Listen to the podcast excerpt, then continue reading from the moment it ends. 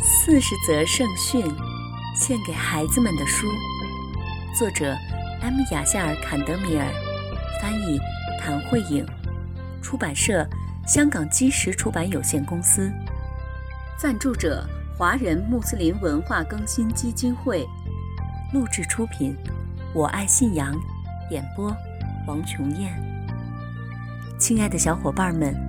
全能的安拉希望他的仆人们生活的幸福愉快，为此，他给我们派遣了先知，为的是告诉我们怎样才能获得幸福的生活。先知是人类的引导者和老师，从第一位先知阿丹开始，一直到最后的先知穆罕默德，愿主赐他平安。所有的先知都在告诉我们全能的安拉的戒律，以及我们应该怎样在今世生活。亲爱的小伙伴们，这本四十则圣训是专门为你们写的。我知道你们特别爱听故事，现在我们就来听故事吧。樱桃树，阿里和阿伊莎爬上一棵樱桃树，想去摘上面已经成熟了的樱桃吃。枝头上的樱桃看上去非常好。里朝着细细的枝条爬了过去。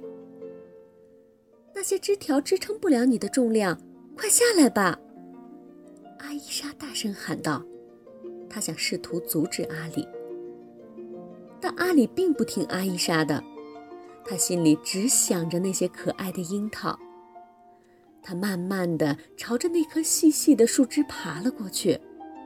树枝折断了，阿里摔了下来。跌断了腿，现在他只能待在家里看着别的孩子上树摘樱桃吃了。阿里太贪心了。我们的先知这样警告过我们：当人们已经有了两条满是金子的河流的时候，他还想要第三条。只有坟墓才能满足他的贪念。小伙伴们。今天的故事讲完了，我们下次再见吧。